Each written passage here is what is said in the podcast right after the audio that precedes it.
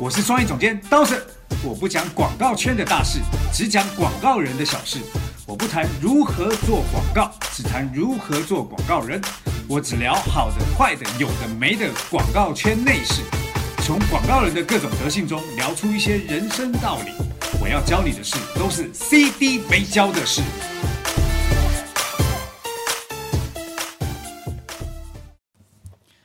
CD 没教的事，我是刀神。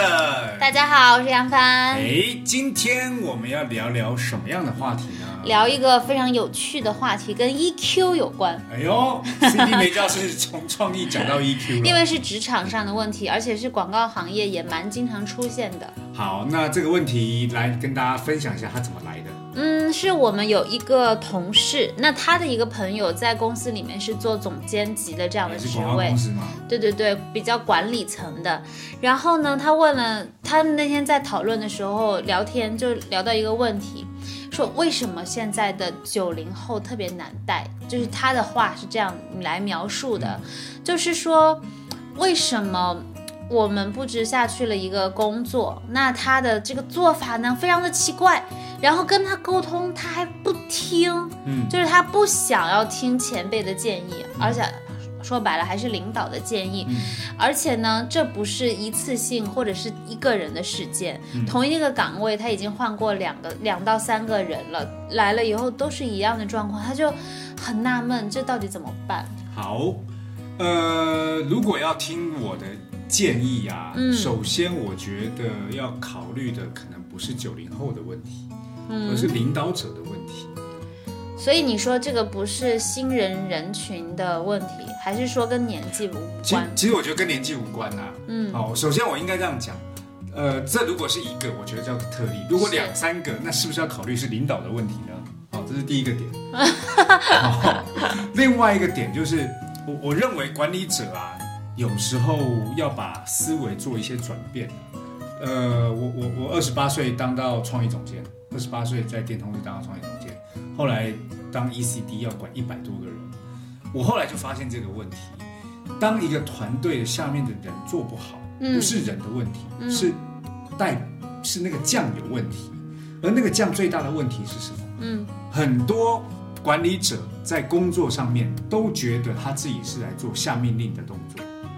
可是没有一个领导，没有一个管理者，很少有管理者会认为，我应该要放手让属下去做，而领导的角色叫做帮他们解决问题的角色。所以是要给他们更多的空间去发挥。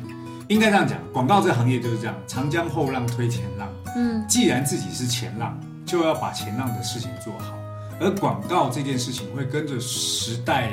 变迁，年轻人的思维永远都比你来得快，来得新，来得特别。所以，如果你一直希望年轻人做你的思维，那就会变成是你们这家公司就是老气沉沉。可是，刀森老师，你刚刚讲的有一点，我听起来有点像是创意人员，但是那个总监不是诶，就是他们会比较偏执行的东西。那，呃，那个小朋友。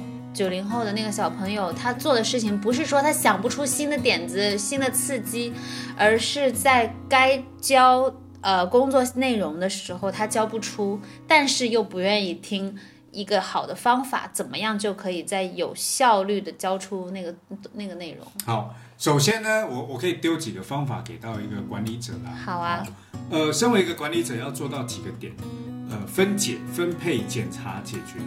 一个工作进来，你如何把它拆解开来？嗯，下面的不同的人分分配给不同的工作。嗯，设定一个时间之后，定呃定一个时间之后去检查你要看到的东西。嗯，但是你一定要嘱咐他们，在这个过程当中遇到任何问题都来跟你说，因为你要帮他们解决问题。那他们不说怎么办呢？所以，所以你要去检查，你要你要去看，主动去检查。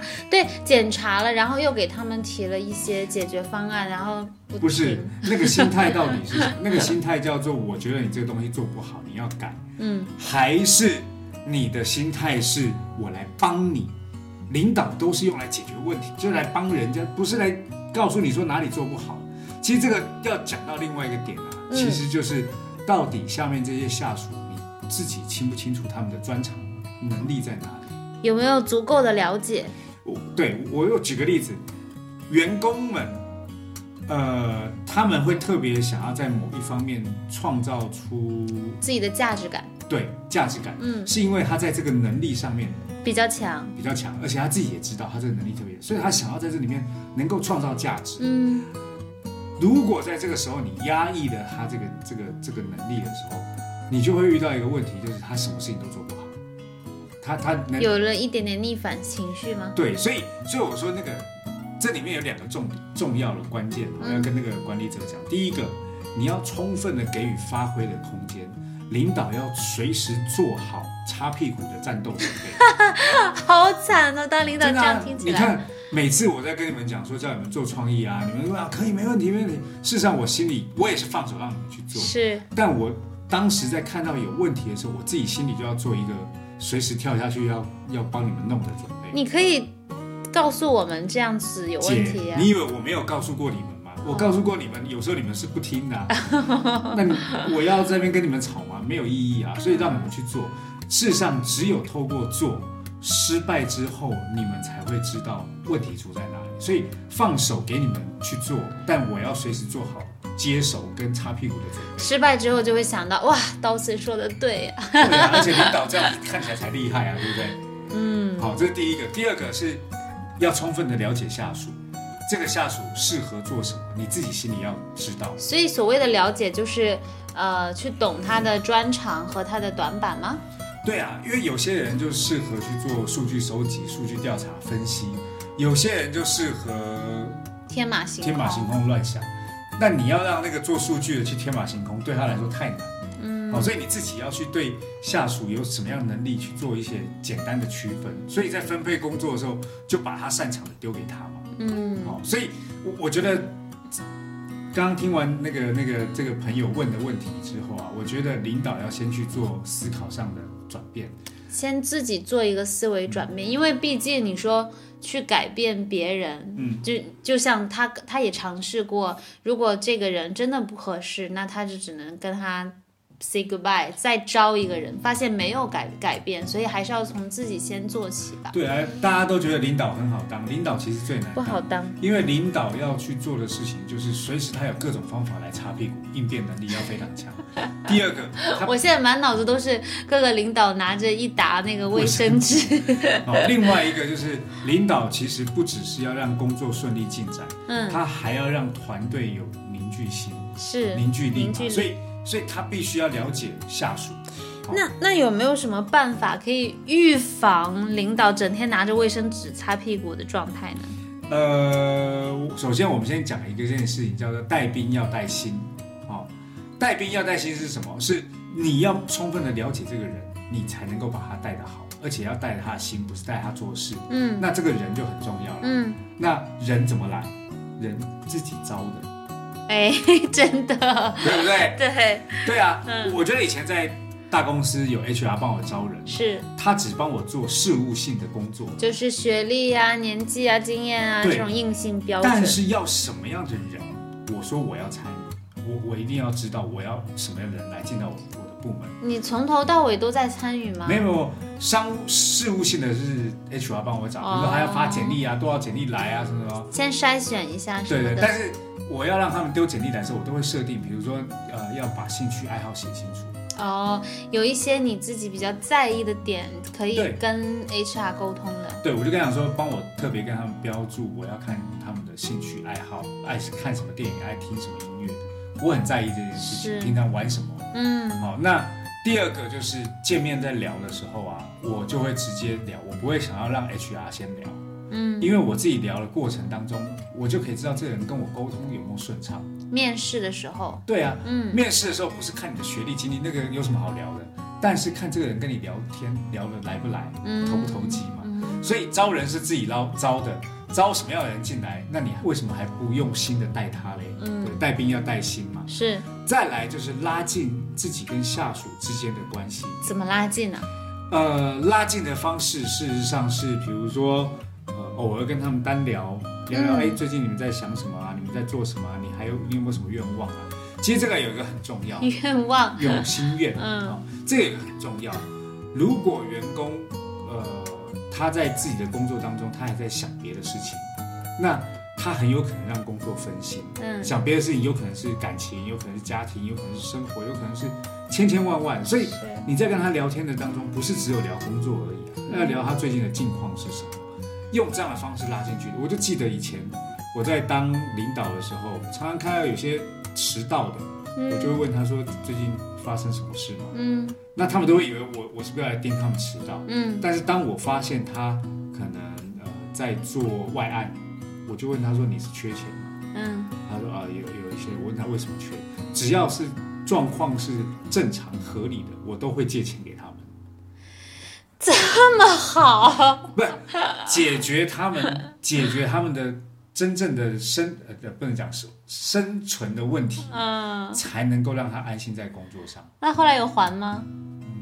不记得了。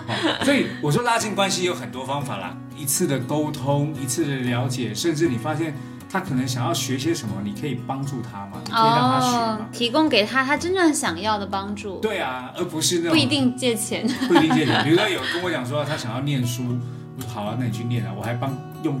呃，我还让公司申请了奖学金给他。哇塞，你这领导真好。钱又不是我的，对，但是真的借出去的钱就是你的。哦，这是部门的钱的。哦。所以，所以这个对我来说，就是解决他们真正心里面需要的东西很重要。再来就是，呃，用心写一封邮件。我不知道你们记不记得，嗯，到现在为止，公司所有发年终的邮件都是我一个一个亲自写给你。是的，用繁体字，然后用一些可爱的台湾语法。我觉得，呃，每到年底写一封邮件给员工是很重要的。感恩的心，对啊，感谢命运，感谢有你。所以用心写一封邮件也是很重要。所以以上讲的都是领导应该要做的事情。那新人呢？新人不需要做事情吗？哎，新人也有一些东西可以教的。但是我可不可以先辩驳一下？我想要替那几个九零后辩驳，嗯因为我不是九零后，但是呢，我觉得在成长的过程当中，我们听了太多，就是怎么你们这一届比上一届差那么多啊？嗯，然后或者是怎么你们这一代这么不如上一代？好像每一个新时代的呃年轻人在跨入一个新的时期的时候，总会被人否定一下，所以。应该不是九零还是九五还是零零这个群体的问题。首先呢，我我非常认同这个观点。嗯，好，所以呃，我我不是像那个那个领导一样会批评九零后。嗯，原因是因为当我以前是新人的时候，我可能也很难搞。七零也难搞。对啊，所以其实我觉得跟。几零几零后没有关系，是的，是跟刚好那个领导跟下属之间的关系出现了问题。嗯，我以前上班都是十二点才进公司，领导对我也很很头痛，无语。对，但他也没办法，因为公司只有我有办法把案子搞定，所以领导也很很头痛啊。可是当你后来变领导以后，你就发现，哎呀，原来。当年是这么多不懂事，对，下面人现在也有可能这样。媳妇熬成婆，才懂婆婆的苦。对，所以当下面这样子的时候，我就会有一些方法来帮助他们。比如说我刚刚跟你讲嘛，这种什么真的用心的关心他们啊，甚至他们有什么困难帮他。因为当你真正发到那个位置，你就知道当时这种状况是什么。嗯，好，我以前十二点才到，为什么？我在做外案呢。缺钱是？对啊，缺钱啊！你帮我，你借钱给我，或是给我钱，我就不。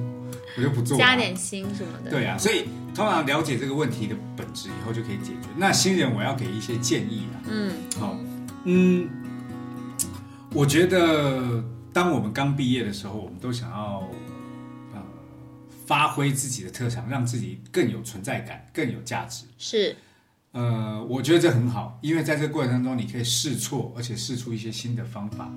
但是自己要知道那个试错的度在哪里。嗯。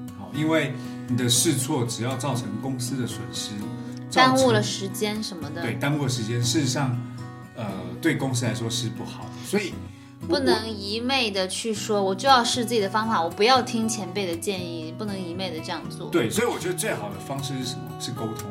嗯，沟通说，哎，可不可以让我试看看？在什么时间之内，如果我没有试给我一个机会，对，如果我没有试出来，我就按照你的方法做。嗯，这样还不错。我觉得那是一个沟通的方式，就是又感觉这个年轻人又上进，有自己的想法，同时又尊重跟有这个效率观念。对啊，我觉得你提出来这样的要求，应该不会领导说不行。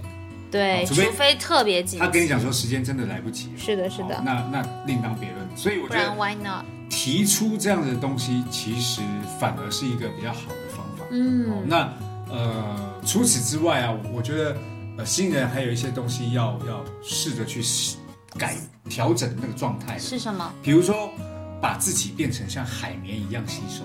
哦，海绵，海绵又回来了。大小公司那集有没有讲过？对，那。像海绵一样吸收是，呃，当你的前辈或者领导在告诉你一种方法的时候，你你可以去听他们为什么要这么做，甚至你都可以问他为什么你要这么做。嗯，好，那他告诉你这个本质原因，而不是告诉你叫你做这件事情的时候，你可能就可以大概理解为什么要这么做。那也可以因为他给你的原因，你来试着调整自己的做法。嗯不是说不不不按照自己的做，还是按照自己的做。嗯。但是听完他的原因以后，哎，也许我有更好的方法。是。好，还是一样可以去试嘛。好，所以听前辈、听领导，像个海绵一样吸收，事实上是能够让你最快速的获得经验的过程。嗯。但是如果你不讲不问就去做，嗯，你得到的是另外一个试错的经验。两个都好，但是你得看要付出的成本到多少，代价到哪里。其实所谓不听建议，要用自己方式做，呃，就是本看起来是一种自信，但是实际上真正的自信是，当你知道了为什么这么做，跟呃怎么做才是最好的方式的时候，那个时候才是真的自信。对啊，自信跟自大就差一个字，但是这个中间最大的过程就是。你到底是不是动脑筋去思考？嗯，那能不能在执行的层面，就是真的是工作的过程当中，给职场新人跟领导沟通之间一些具体可操作的建议呢？好，如果要具体给操作建议，我觉得有几个点。第一个点叫做用心听人说话。我觉得有很多年轻人。就是刚入职的人，嗯，呃，领导在布置工作的时候，他心中其实已经有一些想法，他就一直在想他想法该怎么做，怎么做，怎么做。可是他自己的脑中一直在过怎么做的过程，就忘记了听别人讲。嗯，自己在自己的思绪里面。对，所以，我我觉得最好的方式就是我我以前有一个很好的习惯，嗯。就是当我在听领导布置工作的时候，其实我没有先想，我就开始记几个重点，我就是把他讲的重点都记下来。那个时候先不要着急思考。对对，我就记记记记记，嗯，记下来这些重点以后，他不讲的时候，我再按照这几个重点开始问他，那我可不可以这么做？那我在这件事情上，我可不可以这样做？那你就让他这么做。所以那个过程当中就有各种不同的方法可以去尝试，但是那个各种方法就是问。就是先沟通，先沟通。所以你的第一个步骤是用心听对方说话，说话听领导布置工作。对。然后呢，第二步是先把听到的东西原封不动的重点先记下来。然后第三个就是再用沟通的方式去问，哎，是不是这样？然后我可不可以这样做？对，再三确认 brief 嘛。嗯。我我觉得现在很多同学们在做工作的时候，并。听完以后就就下去动了。对，有的时候的问题是，其实不见得是呃领导没说清楚，也不见得是下属没好好听，只是两个人理解的东西是有误差的。对啊，嗯，当呃领导在下工作给你的时候，他知道前因后果、来龙去脉，所以他就说，哎，好，那你就做这个吧。就这样。对，那你听到哦，就要做一个这样的事情，好，我就做了。可是做完以后，他为什么要做？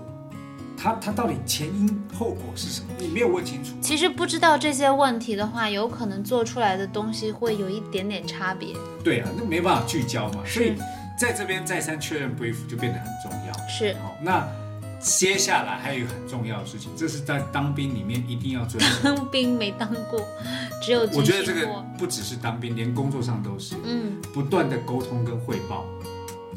好。不断的沟通汇报是什么概念？做完。在做的过程当中有问题就问领导，是有问题就找领导。是在做的时候发现困难的时候就找领导，接近时间快没做完的时候就找领导。听起来这领导很忙哎。对啊，所以我烦那些新人。领导要做的事情就是一直在帮新人解决问题、擦屁股。那但是拿好你的卫生纸。对，但是作为新人的工作就是要不断的麻烦领导。其实我觉得一个好的领导是喜欢被下面人因为在被下面麻烦的过程当中，领导才会创造自己的成就感。我觉得还有一个呃点就是说。所谓的这个不断的麻烦，是当你第一次做这件事情的时候，你可能要麻烦他五次、六次，甚至十次。但是当你麻烦过一次事无巨细的这个过程，当第二次差不多的东西再来的时候，你呢麻烦他可能三次，那以后你就会越来越少，因为你自己本身也越来越有经验了嘛。是是是，但我我还是一样啊，就是后面的工作还是一样来的时候啊，你一样还是可以继续麻烦领导，嗯，因为。也许针对上一次那边，他只给你五种方法。当同样的事情，另外一个他可能还有五样方法。哦，他还有偷藏小技巧。这才是我刚刚跟你讲，用不断的挖掘他的方法，要像吸海绵一样吸收的原因就这样。是。如果他有十一百个剑招，嗯，那你要透过不同的角度，一样的工作，不同的角度，把它一百个剑招全部学过来。嗯。学完以后，创造出自己的剑招。因为当以后你招就好了，妙招好不好？妙招不一定要剑。所以当有一天你变成领导的时候，嗯，你就有很多招啊。嗯，我其实我想对那些呃很自信，然后很有自己想法的新人们说，嗯，嗯不管你的领导看起来是什么样子，其实你要相信，他今天能在那个位置上，而且还能待住的话，他就一定有他自己的本事。那那个本事你有没有看到，或者说你有没有办法让他把这个本事露出来交给你，那就看你的了。对啊，所以我刚刚讲，领导要能够发现属下员工的能力，属下的员工也要能够发现领导他到底有什么妙招。嗯，你要把它挖出来，因为挖到都算你的。多好啊，多赚呢！就一边领薪水啊，一边学妙招。你说我们公司现在是不是每个人都是领薪水，然后学妙招？学妙招很好啊。所以我觉得上下级沟通的关系，并不是一个叫做指派命令，然后完成命令这么简单。是，它其实是一个双方之间的呃默契之间的搭配啦。嗯，呃，你要学东西，你就要知道这个人有什么东西，挖他什么东西来学。所以不耻下问这件事情就非常重要。不耻下问，哎，不是这样用。没有不耻下问，就是不用担心丢脸，一定要去问。也不耻上问，嗯。那身为领导的，你也不要把下面当成是一个你你操纵的工具。是。因为这工具到底是举一能够反三，还是你教他一个工作，他可以帮你做很多状状态，做做很做很多事情出来，事实上也是领导的功力。刀森老师已经开始总结了，是吗？啊，现在不是要总结了？来呀，我们来总结一下。好，来，这是我刚刚讲的。来，你你觉得今天你学到了些什么？我觉得呀，就是如果是用割裂的眼光，我们回到那个我们高中的政治哲学的那个高二的内容，如果用割裂的眼光来看这些事情的话，呃，不管是领导还是。这个新人都可以认为，这不过就是我的一份工作，这不过就是我现在要做的一件事情。你管我怎么做，或者是说我就必须要你这么做。可是如果我们用比较长远的眼光来看，这个是每一个人的职场的生涯。那今天我做领导，我当年也是像新人一样，可能是愣头青啊，或者是有有超多自己想法，不想要甩别人的那样过来的，所以。我如果意识到这件事情，我就可以多理解对方一些。那今天你是新人，你以后有一天也会混到当领导啊，除非你太弱。但是只要你有能力的话，你一定会混到可以当领导。那那个时候你也会面临我要怎么去带人。那不如现在大家就互相多一些同理心。对对对，所以我觉得应该广告行业这一个行业啊，有一个比较特别的点，就是干久了就是你的。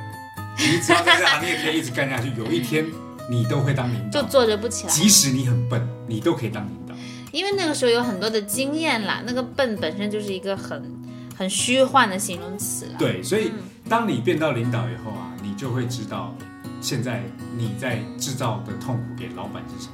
好，所以我觉得这双方之间就是一个互相的过程啊。是因为我我感觉领导跟职场新人这两个两者之间真的是相互依存。对，因为新人在他支撑着领导一些呃可能基本的事物可以去消化掉，但是。职场新人也是一样啊，就是如果没有领导，其实你的存在将会多很多的危险，而你根本都不知道他现在保护了你多少。对啊，种什么因得什么果。我以前就是因为。当新人的时候种的恶果太多，现在才在自食恶果。所以整个这一集是刀子老师的血泪史啊，同学们，忏悔录。对啊，所以现在学到了，带人都是佛心来的，就是这个原因，好不好？好，那上好时候。对，那 C 今天 C D 梅教老师就到这里了。嗯，那如何加入我们的节目呢？加入我们的创意养分群，你可以跟刀森老师提问题，或者你在我们节目下方留言也可以。那最简单的方式呢，是搜索我们的公众号 Funer 二零一六 F U N E R 二零一六。那这里呢，你可以看到怎么去加入我们创意养分群的方式，然后就可以艾特小 F 或者是艾特刀森老师。跟 CD 提问啦。对，那我们的节目啊，其实不止在聊创意，不止在聊营销，也聊了很多广告圈、职场的问题，还有一些创意灵感怎么去演变成作品的问题。对，那如果有什么想法呢，也可以随时跟我们沟通啦。好，那我们今天 CD 没教的事就到这啦，希望下周能够同一时间，请继续收听我们的 CD 没教的事。拜拜，拜拜。